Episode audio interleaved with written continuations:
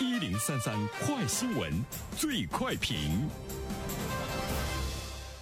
焦点时间快速点评，最快评。接下来我们关注：近日，国家发展改革委、商务部和工信部等多部门相继明确，要着力扩大有效需求，加快发展新型消费业态，推进互联网和各类消费业态深度融合。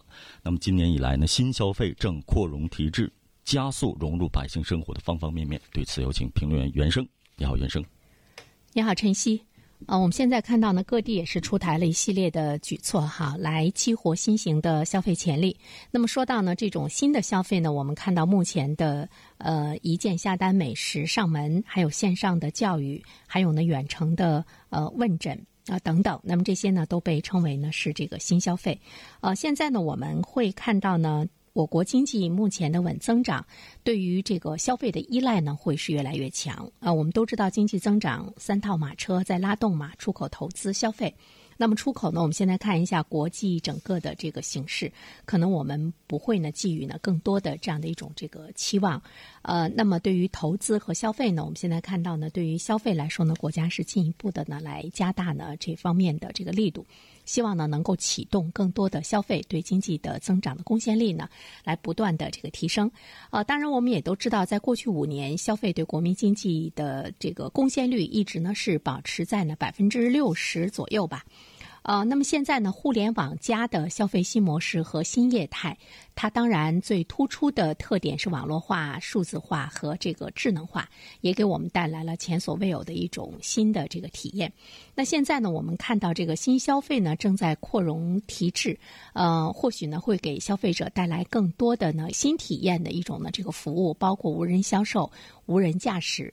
无人服务等等这种新业态的落地，哈，就是说它会创造很多新的消费场景，目的呢是为了让企业持续盈利嘛，希望呢这个消费不断的给我们的经济增长能够呢有更大的这个贡献力。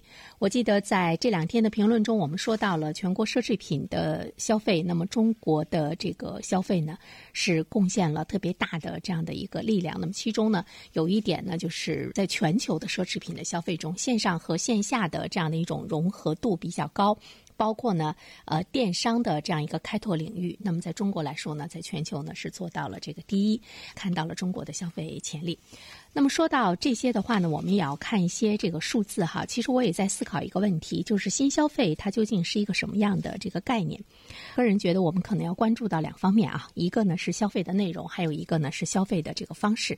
其实现在我们看到更多的呢是我们的消费的方式在发生转变，比如说以前线下，现在更多线上。那么我们的这个消费内容有没有新的消费内容，或者是说我们的这个消费内容这方面的消费量会不会有呢特别大的增长？呃，会不会呢？更有创新的产品，呃，出现在市场上，会引导我们朝着新的领域的这方面的一个开拓啊。比如说智能手机的出现的前后，我们可以看到呢，它是一种手机的这样的一种创新，让我们摒弃了以前传统的落后的手机，我们会用的更多的新的这个智能的手机。它是一个消费内容的一个新的这样的一个开拓，我们把它作为一个新的消费一个发展的方向，可能对经济的增长才会有更大的一个贡献力吧。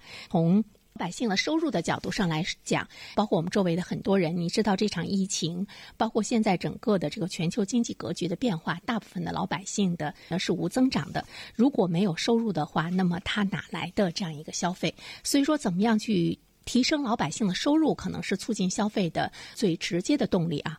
再一方面的话，只有我们的生产端能够提供更有价值的产品和服务，创造更多的更有价值的商品，不断的去提高你的生产力、生产效率，那么它才会呢引导老百姓呢和消费呢整体上是扩容的。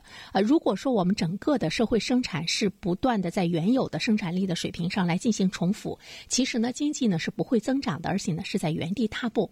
其实我们现在更多的呢是一种保增长，那么提升增长的这样的一个状态呢，是值得我们去关注的。所以说，消费是不是经济增长的内在动力，还是说我们提升生产力是内在动力？这个呢是值得我们进一步的思索。好了，晨曦，嗯，感谢原生。各位听友，大家好，感谢始终如一收听原生评论。